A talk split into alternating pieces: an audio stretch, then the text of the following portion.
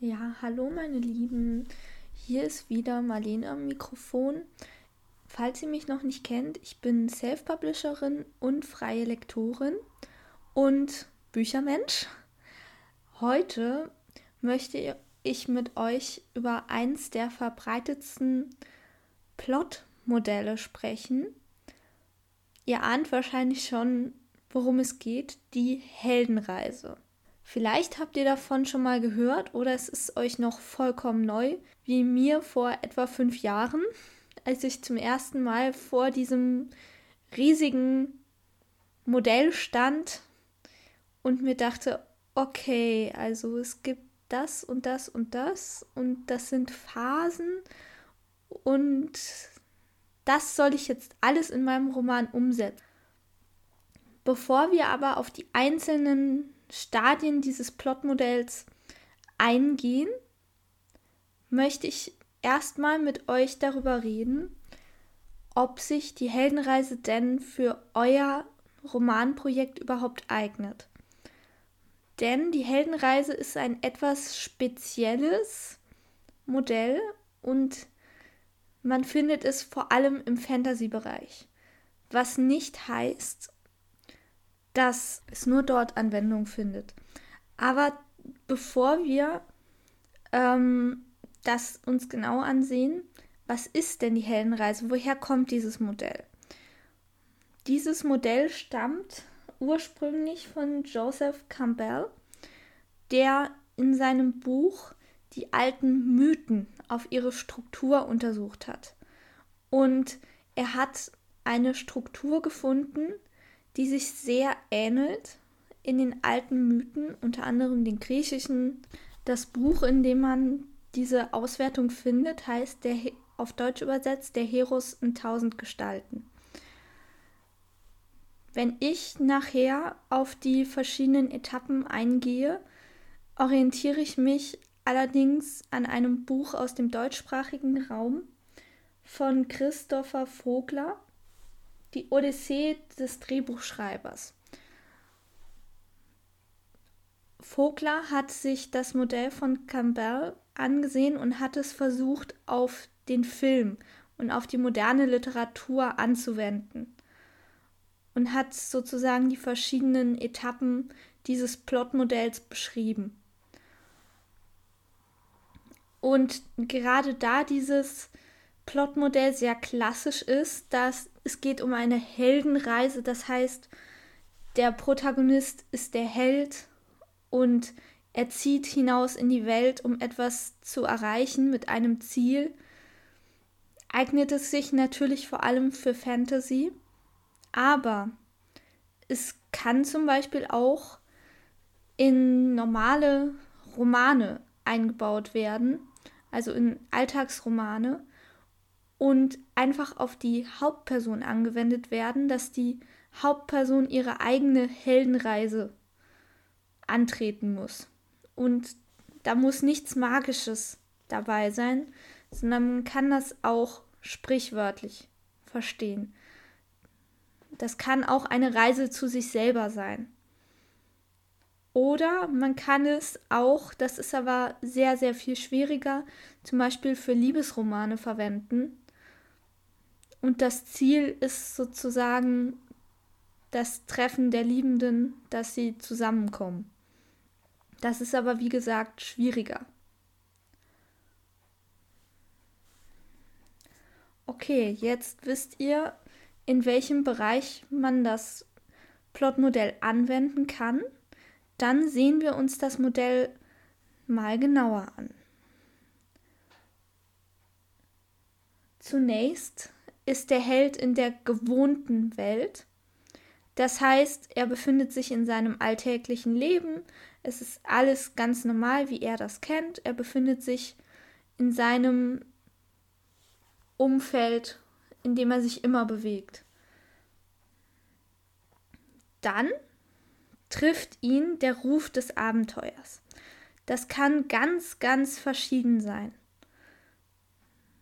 Ähm, Ganz oft ist das ein Brief oder ein Fremder, der mitten in der Nacht auftaucht und den Held auf die Reise schicken möchte, der ihm seinen Auftrag verrät, indem er ihn um Hilfe bittet oder ihn in ein Geheimnis einweiht. Ähm, so ungefähr kann man sich das vorstellen. Das heißt, der Ruf des Abenteuers, die Welt da draußen, außerhalb der gewöhnlichen Welt, ruft den Helden, weil sie seine Hilfe braucht. Der nächste Schritt im Plotmodell ist dann die sogenannte Weigerung. Das hat man ganz, ganz oft, dass der Held sein Schicksal nicht annehmen möchte, dass er Angst hat oder sich vielleicht gar nicht interessiert oder sagt, warum ich, das kann doch auch jemand anders machen. Dass er an sich selber zweifelt, dass er daran zweifelt, dass er das überhaupt hinbekommt, dass er wirklich derjenige ist, dass er der Richtige ist, der ausgewählt wurde. Und er verweigert sich erstmal dem Ruf des Abenteuers. Als nächster Schritt, um dieses Dilemma aufzulösen, haben wir dann die Begegnung mit dem Mentor. Das kann man auch ganz sprichwörtlich verstehen. Das muss nicht der weise Mentor sein, wie man ihn in ganz vielen Fantasy-Geschichten hat, der weiße Zauberer mit dem Stab und den langen weißen Haaren, sondern das kann vielleicht auch die Mutter sein, das kann auch derjenige sein, der ihm den Ruf gebracht hat. Und in manchen Geschichten fällt diese Station tatsächlich weg. Oder es kann sich auch um einen hilfsbereiten Freund handeln, der mit ihm zieht, sich anbietet, ihm zu helfen, mit ihm zu kommen. Das ist eine sehr breite Palette an dieser Stelle da sieht man auch, dass man dieses Modell einfach für sich anpassen muss. Das ist nicht in Stein gemeißelt, sondern das ist ein nachträglich beobachtetes Modell, das man ganz frei anpassen kann. Als nächstes überschreitet der Held dann die erste Schwelle das heißt, er geht hinaus in die Welt, er nimmt seinen Auftrag an und macht sich auf den Weg und verlässt seine gewohnte Umgebung. An diesem Punkt kann er eventuell sogar schon nicht mehr zurück. Er ist jetzt außerhalb seiner Wohlfühlzone. Er hat den Ruf angenommen. Er ist zum Held geworden. Also zum Reisenden, der sein Schicksal erfüllen möchte. Als nächstes kommt dann die Bewährungsprobe und oft findet er auch Freunde. Das heißt, er ist jetzt aus seiner gewohnten Welt und fängt damit an, seinem Auftrag nachzugehen, sein Schicksal zu erfüllen. Und dann dringt er schlussendlich zur tiefsten Höhle vor. Das heißt, dort, wo wirklich der Hund begraben ist, sozusagen, dort, wo das schief läuft, was er gerade biegen soll. Er muss sich seinem ärgsten Feind stellen, er muss sein Schicksal erfüllen. Und dann kommt es zur alles entscheidenden Prüfung. Das heißt, der Held tritt jetzt seinen alles entscheidenden Kampf an oder ähm, macht sich auf die Suche nach dem alles entscheidenden Gegenstand und muss sich jetzt und muss ihn jetzt finden. Wenn er die allerletzte Prüfung, die alles entscheidende Prüfung hinter sich hat, erfolgt die Belohnung. Das heißt, er findet den magischen Gegenstand oder er findet die gesuchte Person, was auch immer ihn in die Welt hinausgezogen hat, er findet es jetzt. Nun könnte ja eigentlich die Geschichte zu Ende gehen. Er könnte glorreich nach Hause führen. er könnte glorreich nach Hause zurückkehren. Allerdings steht ihm jetzt noch der Rückweg bevor, auf dem er sich mit den Konsequenzen seines Handelns befassen muss. Und bevor er wirklich mit dem Gesuchten in seine gewohnte Welt zurückkehren kann oder vielleicht auch in eine veränderte Welt, muss er auferstehen. Das heißt, er muss sich von seinem Schicksal reinigen. Er muss sich von den, von, dem, von den schlimmen Sachen, die er gesehen hat, von dem Kampf, von dem Leid, das er vielleicht zugefügt hat, reinigen. Wenn er das getan hat, dann kann er zurückkehren. Und das tut er aber nicht unverändert, sondern er kommt verändert zurück. Er ist zum Helden geworden, er hat als Held gehandelt. Und genau aus diesem Grund kann man es auch für einzelne Personen als sozusagen Weiterentwicklung oder Suche nach sich selber abwandeln, weil es eben eine Reise ist, auf der sich der Mensch, der sie antritt, weiterentwickelt. So, meine Lieben, damit haben wir alle Stufen des Heldenmodells nach Vogler gesehen. Ich hoffe, es ist euch etwas klarer geworden. Ich hoffe, es hat ein bisschen Licht ins Dunkel gebracht.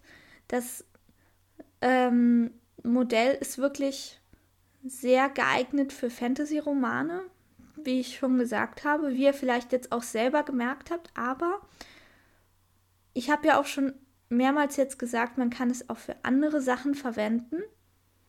Das müsst ihr dann einfach selber euch überlegen, ob ihr das möchtet oder nicht. Es ist auf jeden Fall immer einen Versuch wert. Und ich muss auch ganz ehrlich sagen, ich verwende es nicht in jedem meiner Romane, sondern ich arbeite auch sehr gerne mit dem klassischen Dreiaktmodell. Ähm, das hängt bei mir immer so ein bisschen von der Geschichte ab, die ich erzählen möchte. Und das ist auch vollkommen okay. Ihr müsst euch nicht auf ein Plotmodell festlegen. Wenn ihr euch noch weiter damit auseinandersetzen wollt, ähm, ich kann immer nur empfehlen, die Sachen zu googeln. Das habe ich auch gemacht, als ich angefangen habe, mich mit dem Modell auseinanderzusetzen. Da findet man wirklich ganz tolle Materialien. Und falls ihr immer noch Probleme habt, euch das Modell anzugucken, empfiehlt es sich vielleicht auch, euren Lieblingsroman aus dem Fantasy-Bereich, falls ihr einen habt, wenn ihr keine Fantasy ähm, lest, könnt ihr euch zum Beispiel den Herr der Ringe vornehmen, weil der wirklich sehr klassisch ist zur Hand zu nehmen und ihn mal zu checken. Findet ihr die einzelnen Passagen im Heldenmodell, also in der Heldenreise, in dem Roman? Dann könnt ihr das wirklich mal sozusagen in freier Wildbahn euch angucken. In diesem Sinne, ich wünsche euch noch eine tolle Woche und hoffe, dass wir uns hier bald wieder hören zwischen diesem und dem letzten Podcast ist ja einige Zeit vergangen und ich kann auch nicht versprechen, dass die nächste Folge schneller kommt, weil das ist natürlich immer sehr viel Recherchearbeit und Vorbereitungsarbeit. Und deswegen hängt das immer so ein bisschen davon ab, wie viel Zeit ich gerade habe. Deswegen habe ich mich auch dagegen entschieden, hier einen bestimmten Zeitraum zu nennen. Die Folge werde ich auch immer auf meinem Instagram-Channel ankündigen, wenn sie kommt. Das heißt, falls ihr mir auf Instagram noch nicht folgt, sucht mich einfach. Gelber Schmetterling heiße ich dort. Und in diesem Sinne, bis zum nächsten Mal.